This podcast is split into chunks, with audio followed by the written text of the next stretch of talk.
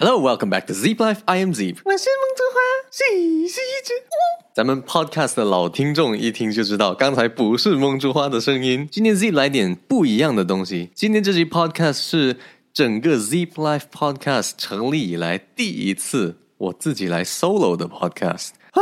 难道你不要梦之花了吗？No No No No No No No。解释一下为什么今天要尝试一下 solo。其实主要有两个原因。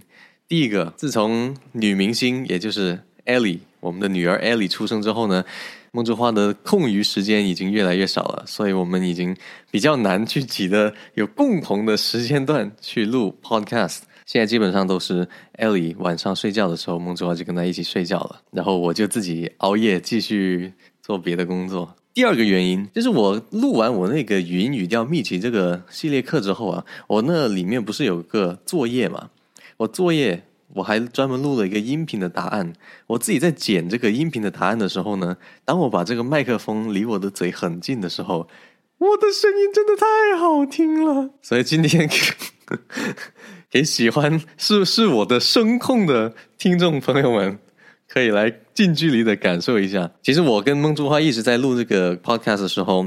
我们就是拿一个普通的这个录音笔，这是我好多年前就买的一个录音笔，一直用到现在。然后我们以前平时录的时候呢，都是录音笔离我们两个都有一定的距离，所以我们就得有点像对着录音笔要喊，所以那个音质的质感呢，就因为现在呢，我是直接把这个录音笔当麦克风放到嘴边去的。如果你有看我最近抖音的更新的话，你也会发现，我就拿那个红色的录音笔，就我现在录的这支录音笔也是放在嘴巴前面，怎么样？可以吧？OK，言归正传，今天我们要给大家习惯性说了，我们要给大家，我要给大家讲的这个内容呢，是跟考证有关的。因为在二零二一年的上半年之后，我们完成的那个 flag，我们自己立的 flag，其中有一个是我要过了教师资格证的笔试。其实今天这期内容我已经想录很久的了，等下等到那个笔试成绩真的过了先，不然不然就尴尬了。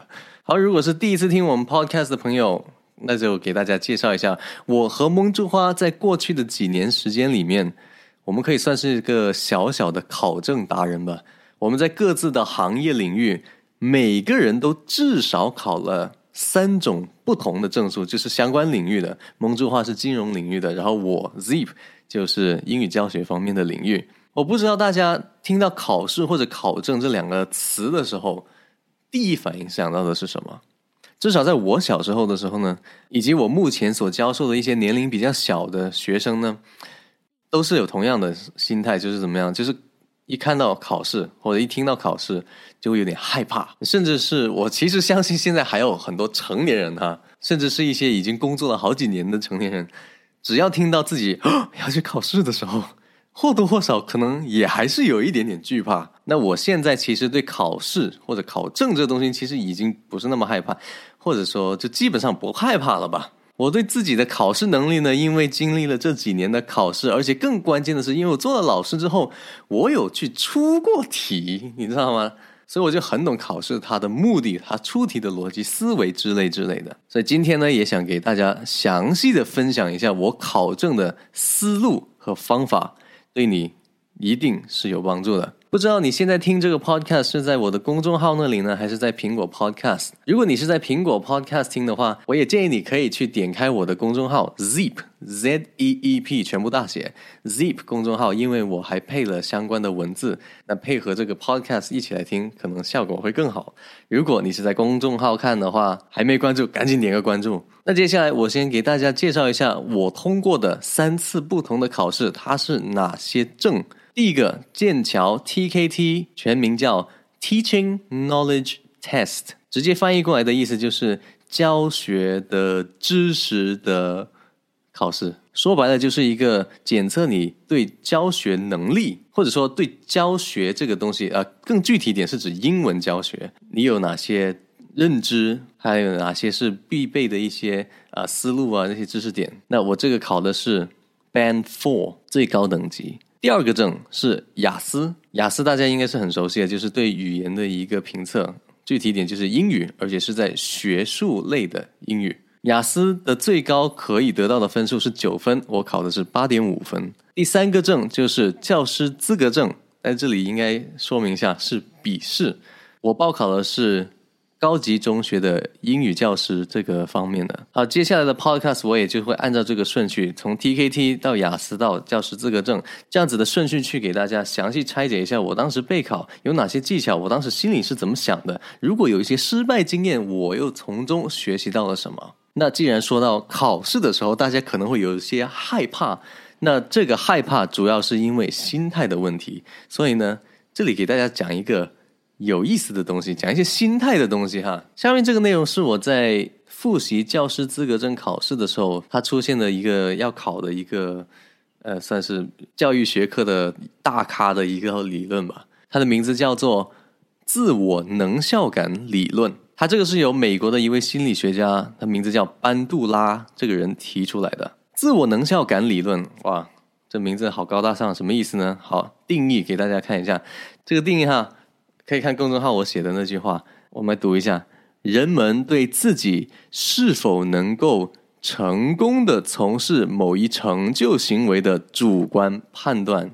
还是没听太懂的话，我说大白话，也就是自信心的意思，就是你对自己做某一件事情，你会去主观去判断说，嗯，这个事情我能做好还是不能做好，比如考试。对不对？就比如说，哎呀，这个证好难考，哇，好难呢！就是你会有个主观的对自己的一个能否成功完成这件事情有个判断。然后班杜拉又提出了自我能效感，每个人的自我能效感它是有几个影响的因素的。为什么有的人就觉得啊，我好牛逼，没事，so easy；有的人觉得很难，主要是四个吧。第一个叫直接经验。这个是最重要的因素，直接经验就是你自己有没有考过这个东西。这个对于大部分人来说，你考证之前，一般来说都是没考过的嘛，是不是？除非你是二刷或者三刷，所以这是你的第一手经验。一般来说，二刷或者三刷的人呢，相对来说，但不一定哈，相对来说可能会比一刷的人会可能自自我主观的判断，嗯，我应该还是可以的，因为有过经验了，是吧？第二个就是。替代经验，也就是别人的经验。像我现在在跟你说我考证的经验，你可能没考过这个证，但你也可能想过要考这个证。那我把我的经验告诉你，对于你来说就是一种二手的经验。那这个呢也会影响你啊，这个东西，哎呀，考试怎么办呢？难还是简单呢？第三种就是言语的说服，比如说我现在这篇推文，这公众号推文，或者我现在这个 podcast 正在做的事情，我正在。哎呀，I'm trying to convince you。我来跟你说，这东西没你想象中那么难的，就是老师经常做的思想工作。然后第四就是一些其他的因素，比如说，比如他人对你的期望，对吧？父母是不是给你的压力喘不过气了？还是工作需要给你的压力？环境的压力？自身性格，你是那种开朗的呢，还是比较软弱懦弱一点的呢？啊，这些都会影响你的。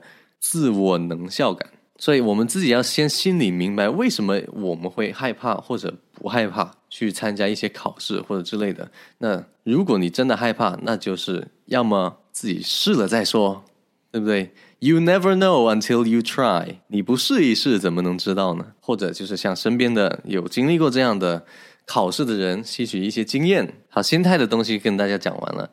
接下来我要跟大家讲的是，我自己在备考的时候是有一个怎样的思维框架，是我会去从哪几个维度去看这个考试，我怎么去准备的。我分为了五个点，在我三次不同的考试里面，我都会去对这个考试进行类似这样子的分析。第一个叫考试的内容和形式，第二个是你需要达到的要求，就是你考这个证。考这个试，你需要达到多少分？就你的目标。第三，评分标准，这就是为什么有的同学会觉得考试很就是未知的东西太多了，因为你没有去研究过它的考试的评分标准啊。就比如说，我如果要考你现在进行时，那我就是要考你现在进行时相关的题目啊，是不是？填空也好，选择题也好。对吧？就是这些东西，我是有目的去测你，所以才会出这样子的题。所以我们反过来的时候也会看，哎，这道题想考我什么知识点啊？它是怎样去评估我是否达到了这个要求？第四是复习的方法。不同的考试呢，我会有一些不同的复习的方法吧。虽然你都可以有共通之处，但是因为我们每个人每天的时间啊、精力啊，或者这个考试对你的重要程度，或者更说白了，这考试考一次要花多少钱？你考你考贵的那种考试，肯定会花更多的时间来备考，是不是？然后最后一个第五点就叫刷题，所以我整个的。备考的思维框架就是这五个点，来，我重复再来一遍哈：一、考试的内容和形式；二、你需要达到的要求或者分数；三、评分标准；四、复习的方法；五、刷题。那我们来进行第一个考试的整个流程，当时的介绍。TKT 剑桥 TKT，这是我考的第一个算是国际认可的证。如果你也是教英语的，不论是呃公立学校里的老师呢，还是在机构里面的老师。这个东西你都可以了解一下，呃，如果是机构的话，一般来说就基本上是像必考一样的。我们先看第一个点，考试的内容及形式。我考的是三个模块，一共 TKT 有五个模块，但是一般来说教成人的话，或者最通用的话，就是 M 一、M 二、M 三这三个模块，Module One、Module Two and Module Three。M 一它的名字标题叫 Language and Background。To language learning and teaching，中文就是语言教学和语言学习的核心逻辑，就是你要懂学生他到底是怎么样习得语言的，他就考你这个。M 二叫 Lesson Planning and Use of Resources for Language Teaching，翻译过来的意思就是怎么用好身边的这些资源来进行备课。M 三叫 Managing and Teaching the Learning Process，也就是课堂管理的。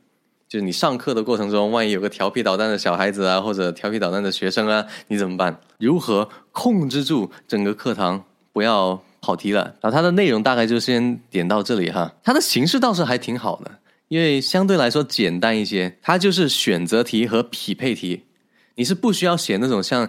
简答题啊，或者就是你不需要额外写东西，你只用挑选项，然后每一个 paper 里面每一个模块它是有八十道题，反正你就是对多少道，然后你就拿多少分。好，第二，TKT 你需要达到的要求，我当时需要达到的要求是 Band Three，就是它是分四个等级的，就一级、二级、三级、四级，等级越高就是成绩越好。一般来说，教育机构普遍要求都是要 Band Three，也就是第三个等级或以上，这个是我要达到的要求。那当然，我希望既然要考，我就尽量考 Band Four，是不是？第三，评分标准，这个其实刚才在第二点的时候已经提到一点点，它评分标准无非就是你做对多少题，然后就算个多少分。就这么简单，TKT 呢，它就不存在说你会挂科这么一说，只要你参加了考试，你就一定会获得证书，因为它就有点像雅思，它就是你考了，它就给你评个等级，它能说明你现在的水平到哪，它不会说你过了或没过。那它八十道题，每道题一分，满分八十分，最终呢，你这。根据你对的多少题来给你评级，一二三四。Band One 是最低的等级，而如果我们要拿到 Band Three，就是大部分机构它的最低要求就是要拿到四十五分左右。所以你看，哎，这个分值。也不是不是那么难呢，对吧？比一半的再多一点点吧。然后六十五分以上呢，就可以获得 Band 四了。那官方剑桥它对四个 Band 四个等级它的描述是这样子的：Band One 掌握有限的 TKT 考试范围内的教学知识，也就是哎，就这样吧。Band Two 就是具有基本且系统的 TKT 考试范围内的教学知识，也就是个安慰奖。Band Three 具有一定广度和深度的 TKT 考试范围内的教学知识，所以教学机构你要达到能够教人，那他的要求就是你肯定要有一定的广度和深度，就不是不然的话，你随便大街上拉个人上来就给你讲课，这这不行吧，对吧？然后 Band Four 就是我的等级，具有广博的 TKT 考试范围内的知识。第四。TKT 的复习方法，当时呢，我们几个新东方的老师其实就就就做了一个挺有意思的，其实挺挺有效率的一个东西啊。我们会有那个 TKT 它的那个官方的那个书本嘛，就你可以理解为课本嘛，就是反正考试范围那些知识点全部都给你罗列好的，这是电子版。然后如果想要的话，找我拿，加我微信，这个资源是很容易拿到的。然后我们当时就干干嘛了呢？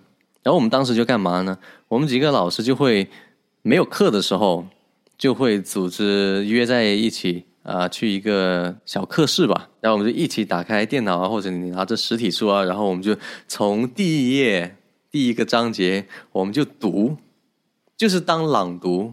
啊，比如说三四个老师，好，来你先读，来你读完之后，我们其他人就在听，然后等于是在听的过程中也在消化这个知识点，然后有什么不懂的，我们就可以拿来讨论，讨论完了，它后面可能还会有一些。啊，配套的几个小小的练习题，后面又有答案，那我们就去自己先做，然后我们去讨论着去做，甚至呢是拿这些书本上讲到的这些理论知识，跟我们实际教学的过程中遇到的情况，哎，这不就是我们班里面那个某某某同学会干的事情吗？或者之类之类的。所以，如果你能找到一些小伙伴跟你是一起去考的，然后呢，你们能够定期的，其实就是。一起去读一下书，就很简单，哪怕是机械化，就大声读出来，那其实是做到了一个互相监督，对吧？这样子的作用。然后我们当时候还每次做完这个 group reading 之后，还会拍照留念，然后发到群里面，主要是发给领导看的。然后就说：“你看，咱们咱们有在干活。”然后你看这个我们那个照片，我还会。就是专门把 T K T 这个复习资料的那一面一定要很明显的摆出来，就是这很明显就可以拍给领导看的。第五，好讲到刷题了，因为报名的话，呃，不论是你去哪些渠道报名，我们自己当时新东方那新东方报名嘛，报名之后呢，他肯定就会有全部就是要一起来考试那些老师就拉了个群，就不不仅仅包括新东方的老师，就是外部的老师。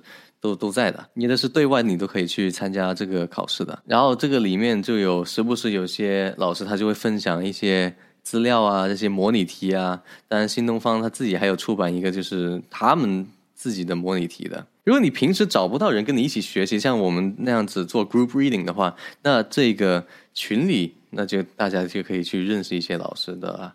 呃，如果大家都是同一个城市或者反正都有空的话，那互相认识一下。互相监督一下，哪怕只是微信群里说：“哎，看书了吗？看书了吗？”那都是有好处的。那所以刷题呢，就刷题就好了，没什么没什么好说的，因为本来就是选择题、匹配题，抽空去刷，去了解一下，对吧？它的一场，它的一个模块，它的考试时长是多少？好，那你就一定要在这个时间段内，看你能做完多少题。我当时就是在考之前，在刷题阶段的时候，我们就我自己吧。就我就会喜欢去广州图书馆那边去，就是珠江新城那里。所以如果你喜欢去图书馆，说不定还能偶遇。但是疫情好一些的时候，可能偶遇的机会会更好。好，这五个点我们的思维框架讲完之后，其实还有一些 other 的哈，还有一些我其他的一些想法。比如说，当时啊，因为我没考过 TKT 嘛，那我那时候也是第一次考，然后我就问那些老师，就其他的老师，我说：“哎呀，这个 TKT 难不难呢？”有的老师觉得：“哎呀。”这个 T K T 啊不简单啊，但有的老师就说，哎，这个 T K 还行吧。所以就是听到很多不同的声音，有的说很难，有的说不难。所以你你听人家这样子去描述一个考试的时候，你首先你不要轻易的相信，因为难和不难是一个很虚的一个形容词。难什么叫难？有多难？是对于你来说难呢，还是对于所有人来说都难？这个概念是不一样的。所以如果你的压力，你考试的紧张感是因为啊，我觉得那我我身边的朋友都说这个好难呐。你是因为这个的话，那你得接着去问清楚，它它难在哪？它是不是真的难？你搞清楚，不然的话你就白白的在那里，没有必要的就是去过度担心了，是不是？因为我在刷那个模拟题的时候啊，就是新东方自己出版的那个模拟题，我最后其实觉得。还好啊，我自己去刷完之后，然后再批改答，就是对着答案去批改，我其实错的不多呀。然后，嗯，当时就是有些老师又会跟说：“哎呀，这个模拟题跟真实考试的难度是差差很远的，这这个是不一样的。”然后，反正就是又制造恐慌。那我现在可以告诉大家，模拟题和这前提是官方，就是新东方出的。如果你是网上随便找的，那我我不敢说是正规的机构他出的模拟题，TKT 的模拟题，你做完，如果你确实觉得 OK，那这个难度就是 OK，因为我实际考试的那个题目跟刷的模拟题的难度是就是差不多的。另外一个呢，我还会听到有些老师说，就是要去背那些定义啊，就那个叫 glossary，就是那些教学用的一些一些词，就是你可以理解为专有名词吧。它题目出现的时候，它可能会是用这种专有名词出现的，所以你就要去啊懂它讲什么。然后这个啊好难呐，就是也是之类之类的。那这个难也是相对的。如果你你的词汇量本来就少，那可能这个东西对于你来说可能要花点时间。但我看的时候，我觉得这些词你不会是很很高深的那种，就是很偏僻的那种单词。所以其实我我感觉还可以，而且其实都是在那个课本里面。它都会有的，呃，并且都有解释的，所以呢，我我觉得去背这些相关的词呢，不要死记硬背，你就是要理解它的意思，这样才是更好的。那它费用方面呢，TKT 的费用一个模块大约是，好像是现在是五五百到六百左右吧，一个模块每一次考试，然后费用肯定是这些考生每年都在慢慢涨价的了。我当时是因为用了新东方的内部员工价报的，大概是四百多块钱一个模块。所以考完整套 TKT M 一到 M 三就花了大概一千二百多块钱，一千三左右。好，讲完 TKT 之后，我们来看一下我下一个证哦，雅思。雅思这个是很多人的噩梦，是不是？如果你要出国留学，呃，或者说就哪怕去，你就普通考大学。对吧？在国内大学，你考雅思也是有点有点帮助的。有些大学是，你考够了雅思多少分，它有一些大学本身的那些英语课程是可以让你免修的。那，如果你考到这个分数，那那也挺好的呀。那雅思的考试内容和形式是怎样的呢？听说读写四个模块都要考你。我这里简单的说一说吧。听。就是四十道题，有一些生活类的对话或者独白，当然也有学术类的这些讨论或者演讲，反正就是难度就是递增的。四十道题，读也是四十道题，说分三个部分，大概是十来分钟的这个时长。啊，前面两个 part 呢是跟主要是跟个人经历相关的。就问你学什么的呀？你在哪工作呀？或者之类，呃，你喜不喜欢去？呃，比如说你周末喜欢去干些什么事情啊？之类之类，就这些生活化的东西。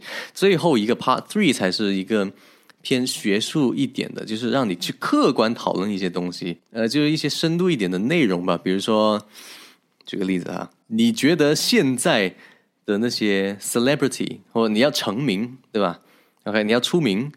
真的就是要技术，就是和业务能力过关呢，还是还是还有别的途径也可以让你出名啊？就讨论这个东西。比如说，那写呢，就两篇作文。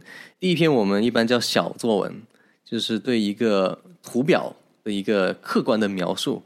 第二篇呢，我们叫大作文，是一个观点表达的。就有点像口语 Part Three 的那种类型的题目，比如说什么线上教育是不是比线下的教育要好啊？请给出你的观点或者理由。所以它雅思它的题目形式是非常多样化的，这不是我一个简 简短的啊，这几十分钟能描述出来的。这所以为什么呃，如果真的是不熟悉的，一定要花点时间去了解一下。好，那第二你需要达到的要求，如果你考雅思的时候。主要问自己两个问题：第一个有没有总分的要求？第二个有没有单项分的要求？就是听说读写这四个单项，你要不论是留学还是工作也好，就他有没有一个单项分的要求？如果你是申请学校，那他可能是比如说啊总分六点五就好了。那当然，你考的学位越高，可能那个分数要求就更高。有的学校是没有要求单项分，就比如说你总分六点五就行了。比如说你 夸张一点的例子，你听力拿了个九分满分，但是呢，你的写作写的一坨屎一样，然后拿了很低分。但是呢，只要你总分还是六点五或七之类的，你就过关了。那有些学校或者某些专业，它就是对这个单项分都有要求。那具体是怎样，你自己需要去查清楚。那。雅思除了去申请学校，那另外一个就是工作需要。像我当时考就是为了工作需要。新东方对雅思的教师他们有要求，总分不低于七分，七分我们已经认为是高分段了，所以总分不能低于七分，而且每一个单项也不能低于七分。最理想的状态，他们当然希望，如果你是教授的科目，假如说如果你是教听和说的。那最好你所教授的这两个单项能够在七点五甚至是八分，就越高越好啊，这个也合理啊，因为你自己能考个就是高分的话，你一般来说教的学生都是考到的分数都是比你要低的嘛，就大几率了来说，所以你就能知道他们，你就很能轻易的去分辨哦，他这里做的不好，那里做的不好，对吧？啊，这样子你才会更好的去教人家。第三，雅思的评分标准这个很重要，我们在教雅思这个课程的时候也是强调了。就一切都是围绕着这个评分标准，我们经常会拿评分标准来来 reference 给大家。好，听力和阅读的评分标准我们就不怎么说了，就它就是四十道题，然后你你做对多少道，就反正它就有个呃给你的这个分数，它是比较客观一点点的，你只需要想办法提高你做题的准确率就可以了。那有一些主观因素的这些评分是什么？就是口语和写作，口语和写作不是。靠机器就能给出一个分的，那虽说它是带点主观的，但其实呢，它的评分的标准还是写的挺明确的。口语呢，它会分四个维度，它们分别是流利度与连贯性，这是第一个；第二个是词汇，第三是语法，第四是发音。每四个模块它们的占比都是均等的，百分之二十五。写作呢，也是类似的。就是写作任务完成的情况，就是你没回答这个问题，你没偏题之类的。然后第二个连贯与衔接，就你句子之间逻辑之间的衔接。第三词汇，第四语法。这里主要想跟大家科普一个东西，就是他说的词汇和语法，不只是说哦，我全部都是用那种很偏僻的高级所谓的高级词汇，或者然后呢，就是我用全部都是用从句。啊，在展示我的语法。其实它的核心并不是说难，但你能用到难的，这确实是好。但它文字上的表述其实是这样子：是语法和词汇的第一个是多样性。所以呢，你问题是要多样，你的句子结构多样，有些简单句，有些从句，有些复合句，词汇有些简单的词汇，有些专用的词汇，就专有词汇。那还有一些。其他的一些习语之类的，所以关键点是在多样性，难也就难在多样性。准确性，那准确性就不用说了，对吧？反正不能用错词，不能用错时态，这都是很基本的。雅思的评分标准呢，它官方有发布一个公众的版本，就是公众可以去查阅的版本。如果你想要的话，你就直接加 Z 的微信，我直接发你就好了。它是中英两个。中英两个版本，所以如果你看不懂英文，你还有中文版可以去看。第四，复习的方法，这个，哦，这个真的是我非常要要强调的一个东西，就是你一定要预留足够的时间去备考雅思。平均来说，我们建议的时间都是你至少预留三个月时间。有的同学甚至就是提前一到两年就开始备考了。那当然，他的可能情况是因为他本身基础很薄弱。或者说他的目标，他他两年之后他申请学校，比如说要六点五分，但是他现在目前只是大概四分。那因为英文它不是短期内能够很明显看到提升的，它不像是，比如说你 TKT 吧，OK。刚才我考的第一个证，你 TKT，你本身英语的底子还好哦。对，忘记跟大家说，TKT 是全英文考试。呃，如果你 TKT 是英文底子还好，所以呢，你那些知识点你就要么就背了，或没背，你可能可以通过短期的记忆，你能提高你的分数。但是雅思基本上做不到，因为雅思真的是考核，就是考核你能力的，你能力就在那里，你的语言能力就在那儿，你短期内你很难去说突然间。哇，我的语法就突飞猛进，然后呢，或者你的词汇量突然间就暴增，这个是很难做得到的，所以一定要预留足够的时间备考。我当时的备考时间，我虽然说我只有一个月，但是我不一样嘛，是不是？我的英语底子本来就好嘛，所以如果是报考雅思，你在复习的时候有必要的时候，你可以去报班，而且，呃，如果你真的没考过，我也鼓励你去报个班，就根据你自己的情况嘛。对吧？你可以报大班，就二十几人、十几人的；你可以是报点小班，呃，甚至你报一对一都行。反正价格和那些效果啊什么的，就你自己去衡量了。我自己当时主要就是刷题，然后因为我们有有老师的资源嘛，就是我们身边的几个都是老师，就像 TKT 一样，我们也是互相点评，互相去啊，比如说模拟练习这个口语啊，我觉得你这里说的不够好，或者说哦，你可以怎么说的更好？就我们有这个。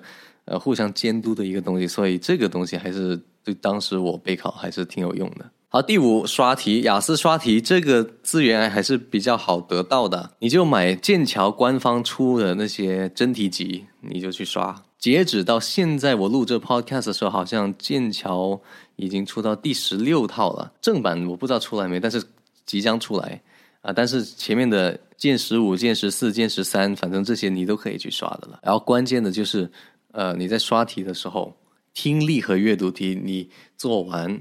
对完答案以后，一定要把每一道错题是每一道，我是很认真的说哈，你要每一道都进行复盘。你要告诉自己啊，我这一道题错的是因为什么？是因为我没听到这个词呢，还是我本身不认识这个词呢？还是就是粗心呢？你都要揪得很细，这样子你刷题的这个效果才是好的。呼，哇，说了好久了，我去喝口水先。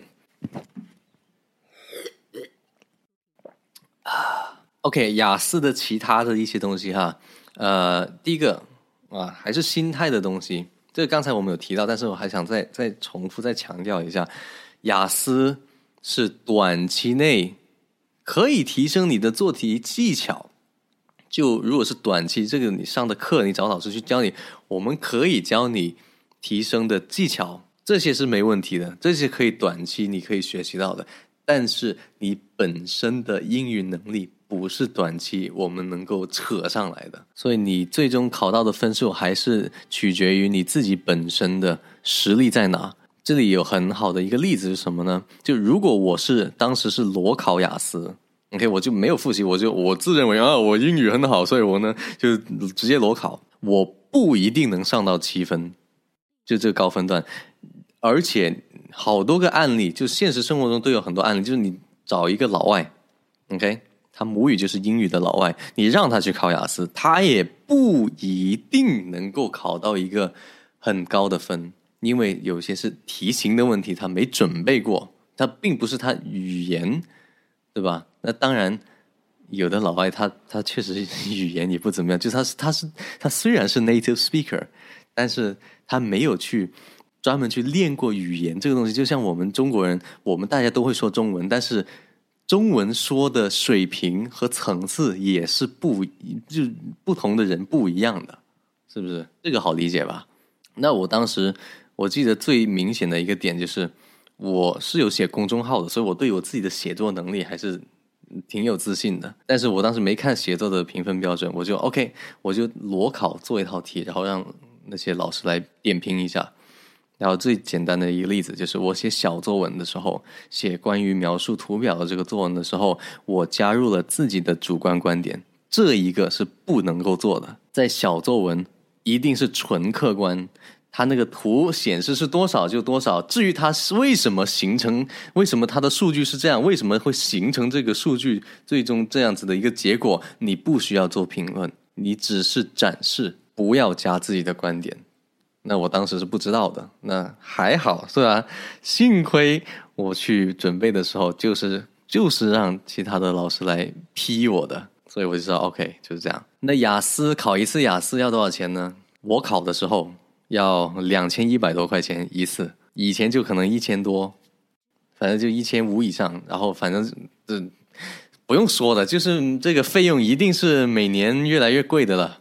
通货膨胀也好，或什么什么的好，对吧？一定是越来越贵的。所以你为什么你看那些雅思，你知道外面那机构去报那些雅思的班，他都至少也得大几千。如果是大大班的话，对吧？小班的话上万的，两三四万的都有。就是你学一套课程这么下来，因为雅思本来就是一个很贵的考试，两千多块钱一次人民币。那相对来说呢，我们第三个考试教师资格证考试，它就便宜的多了。这也就是为什么我教师资格证考试有两有一门就是我考了两次都都都没过，第三次才考过了的。因为这这是人之常情啊，就是你你你去报一个很贵的考试，你当然就会认真对待；你报一个相对便宜一点的，对吧？然后呢，就又又不是说我现在阶段是必须要考的。其实我考了这当然好，但是不考也对我现在工作没什么影响，至少暂时来说。那所以就是我 考当时考试动力没那么强。那我先介绍一下这个考试的内容和形式。教资考试分为笔试和面试。那我这里只是讲笔试的呃部分，呃，大家都要考的就是一个叫综合素质，然后还有一个叫教育知识与能力，是不是就有点像 TKT？反正那个范围都是那个方向都差不多。然后呢，还有一个就是跟你所教的科目相关的。如果你是要考数学老师的教资，那你就会要考一个数学相关的那一门。那我是考英语的那一门。然后面试呢，如果你这三个基本的你都已经考过了的话，那你就可以去申请面试了。但面试呢，我还没考，我只是笔试的分都过了，我还没考，所以具体细节我还不知道。那它的形式呢，就就是我们学生时代最熟悉的那种考试形式。什么选择题、辨析题、简单，就是像政治考试那那一套题，就这种感觉。那教资我需要达到什么要求呢？笔试你其实就及格就行了，就是你只要分数及格了，你就可以去申请做面试了。所以我当时其实大部分人，我相信大部分人都是这样子的，就是过了就行，笔试过了就行。如果你能考到特别高分，那牛逼，你牛逼。但对于大部分人来说，过了就行。然后呢，每一门都是它的分数的有效期是两年左右，也就是说，你可以一次过三门就都是一天内全部考完，或者说你每一次你就考一门或两门。我像我第一次考三门，然后呢发现两门过了，有一门没过，那下次我就就报那个没过的那一门就好了。然后查询这个教师资格证笔试成绩的那个页面，它有这么一句话，就是说，他说备注冒号。报告分满分一百二十分，七十分以及以上为合格。所以就是你最终的分数是七十分或以上，那你就过了。呃，这个因为好像它的卷面分是一百五十分，然后呢，反正它就会经经过一个换算。那具体的怎么换算，我们也不用担心的。反正就是把题做对就行了，尽量做对就行了。好，那第三，它的评分标准，它的评分标准就我考完之后，我就觉得很就。很像我们学生时代考政治考试的那样子，就比如说课本用的那几个知识点，对吧？它叫什么？它那个名字叫什么？啊，那你就要背，是吧？然后呢，还有一些就是教育学的一些大咖呀，就像像这个 podcast 我们开头讲那个班杜拉的那个人。就就他也是其中一个要背的，就像当时我们考时事政治的时候，不是有几道选择题嘛，对吧？前面的就是时事政治的这些，这些没什么好说，就是背就好了。然后那些什么辨析题呀，你回答的时候或者那些材料题啊，也是一样，就是引用我们课本里面就提到的那几个知识点，然后他或者说你说哦，此题说法正确，你要前面先明确的说，然后为什么正确？因为。一二三四五，这是什么理由？然后给出例子啊，什么结合材料之类的，或者说此题说法错误，因为怎么怎么样，怎么怎么样，怎么怎么样。那我们看一下它的复习方法是怎么样。这个呢，就因为刚才说就像政治考试，那你就按政治考试那种复习的方式。我第一次去考的时候呢，那我就是反正我没有报班也没什么，反正就也是买了那个相关的这些科目的一些资料，这些书本，那我就翻呗，我就读呗。然后呢，读的差不多的时候呢，我就刷题呗。我第一次考的时候，可能相对时间是比较充裕一点的，然后再加上也是同样是几个老师互相监督，所以就倒还好。然后我考的那个英语学科的那那一门呢，因为那一门我知道我肯定能过的，就英语能力上面，呃，只是有一个环节是就不一定是考你英语能力，他还要考一个就是你如何去呃写 lesson plan。就是给你一个课堂的一个情景，然后你要写一个大概的你的课程的这个计划啊，有哪些环节要怎么怎么做，怎么怎么做。然后我就了解了一下，就看了一些题啊，看了一些样样答，然后就到时候考的时候就写个差不多的就行。那我不是有一门是挂科了两次嘛？是不是？我后面我最后一次成功的那一次就没有再挂了。通过的那一次呢，我就是报了一个线上课。那线上课很便宜的嘛，现在线上课就你看就一两百块钱。然后有专业的老师就带着你去梳理这些该背诵的这些点啊，哪些人的理论是需要背的，哪些是经常被考到的。那这样确实就省了我很多时间，因为我第一次的时候我就我就每一页我都翻，你知道吗？我也不知道哪些是重点。对不对？他虽然有些他会标星星，但我基本上全部都看一遍。报了线上课之后呢，就会有老师带你去，哎，哪些是重点，哪些只是简单了解一下就好，哪些是一定要就是背的。我就记得有一个叫德育，就是品德的德，教育的育，那这个这个理论基本上就考的范围是，那考的频率是很很很高的。那所以其实你报了个班，因为本身教资考试它报名费就不贵嘛，所以呢，其实它你报的那些课呢，呃，线上课呢也不是很贵的，所以。这些这些都是小钱了，相对来说，所以能够给你省下时间的这些钱，我觉得还是花花出去比较好。毕竟它总体的考试范围还是就是很广的那个范围。好，第五，我们看一下刷题，教资的题目呢也是很容易就能买到。一般来说，像我刚不是说报个线上课嘛，一般你一报那个课，他就配套送你这些这些教材的东西，那些讲义呀、啊真题呀，就这些就。都做的挺好的，然后我一看，哇，才花了这一两百块钱的课拿这么多书，我都感觉，我都感觉赚了。我看，对啊，所以这些备考的大礼包一般都是报班，他自自然就会送你的，所以这些很好，挺实用的。那我接下来就想跟大家详细分析一下，我为什么有一门就是考了两次都挂科，因为难吗？也不是，其实呢，就是我自己的问题。我没有花足够的时间去背，没有花足够的时间去学习去备考。第一次失败的那一次，那是因为那没什么好说，一次在背三门课，有一科没过，那也正常。但第二次我只是考那一门课，我都没过，那就是我的问题。如果你是成年，因为如果你不是学生哈，我现在讲的是成年人，已经工作了的成年人。我们最大的挑战是什么呢？就是在工作之余才能去花时间去备考。那如果你工作之余你还有别的东西要做，像我，我除了普通的上课之外，我又喜欢写公众号，然后呢又拍抖音，那这些东西就要占用我时间，是不是？再加上偶尔的懒惰，对吧？那时候游戏还是想想要打的，那就就是很直白的一个原因，就是我没花足够的时间精力去备考。所以第二次还是挂了。那第三次呢？我就买了个线上课，呃，我买的是那个新东方在线的教资的线上课。然后我就好记性不如烂笔头，然后他给了那个挖了空的讲义，我就嗯哪怕是机械化的去抄，他就一边听着他的课。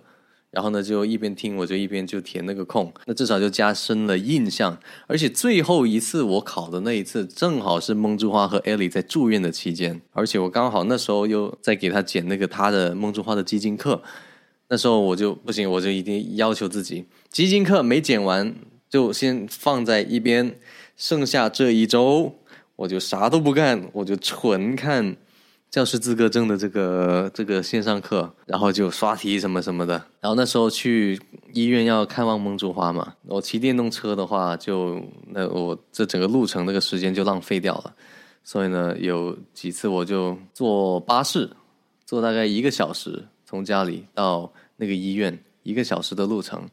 然后呢，我就用手机 用手机端的 app 新东方在线，然后就反正坐在巴士上，我就戴着耳机，一直在那听。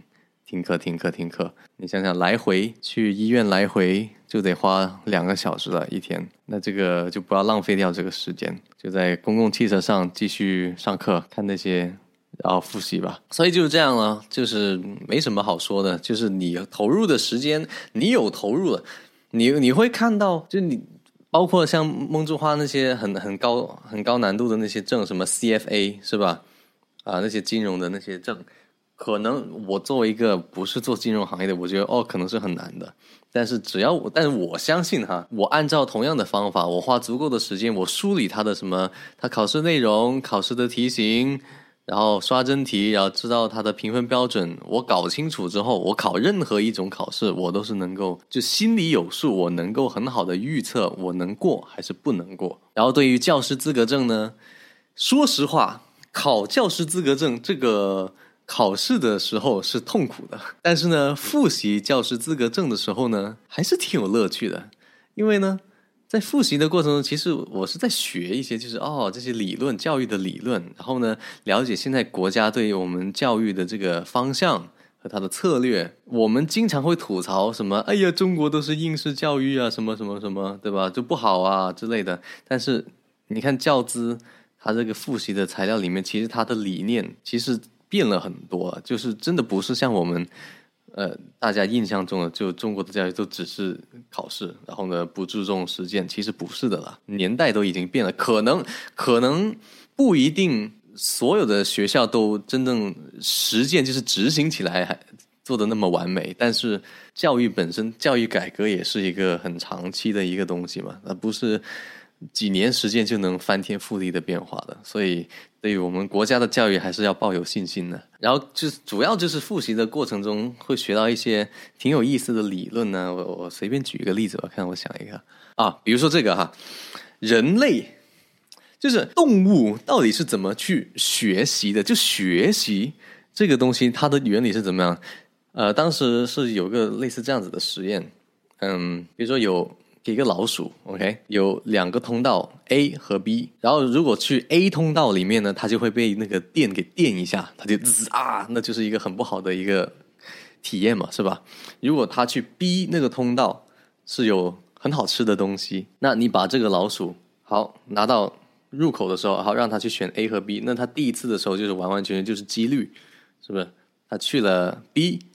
如果好吃的，然后你把它拉出来，又放到入口，重新再来一遍，它很可能很大的几率，它又会去 B。如果它第一次它是去了 A，被电了一下，那你再做一次的时候，它肯定就是呃那里有恐怖的东西，不好的体验，我就不去 A 了，不去 B 了。所以就是老鼠或者有些动物，就是你做那么这个重复一两次，它就已经知道哦，应该去 B 那个通道，而不是 A 那个通道，它就学习能力很快。那同样的东西，如果你换成一只什么，比如说虫子，OK，它可能就是要，如果它去 A，然后被电击了一次啊，好难受。然后呢，你再放一次，重新再做一次实验，然后它又重新又可能去跑到 A，滋啊，又电了一下。然后就是它跟小老鼠它的区别在哪里呢？就是它可能要犯错的次数要好几次，它才会学习到哦，我不应该去 A，我应该去 B。所以呢，我就发现哦，所以你看，我们人类或者就是有脑子的、脑子比较发达的动物，跟其他动物的区别是什么？就是我们犯一次错，就理论上犯一次错就会学习到哦，不应该这么做啊。然后呢，所以呢，我们就会自我纠正，就会学习成长。当然，这只是理论的，因为我们我相信大家生活中都会有一些死性不改的一些人。呜，OK，哇，这个我没想到我自己 solo 做的一期 podcast 会录了这么久，呃，这应该是破纪录了，目前来说。但我觉得很嗨，就是我把自己关在一个房间里面，没有人打扰我，然后我就对着麦克风就在那说话。其实感觉还挺好的。好，那我们最后总结一下，就考证哈，思维框架再复习一下：第一，考试的内容和形式；第二，你需要达到的什么分数要求；第三，评分标准；第四，复习的方法；第五，刷题。然后通用来说呢，总结一下，就是你考任何证啊，或者考任何试的时候呢，通用的一些 advice 吧，通用的一些建议，一定要预留时间复习备考。一定要预留时间，一定要预留时间。然后呢，你要深入了解这个考试的要求、评分标准，对，这样你才知道你要考你的目标是什么，你要怎么考才能考得好。然后接下来还有一个就是，能花钱的时候就不要花时间啦。像我刚才说的，我考教师资格证的时候，我能够花一点小钱。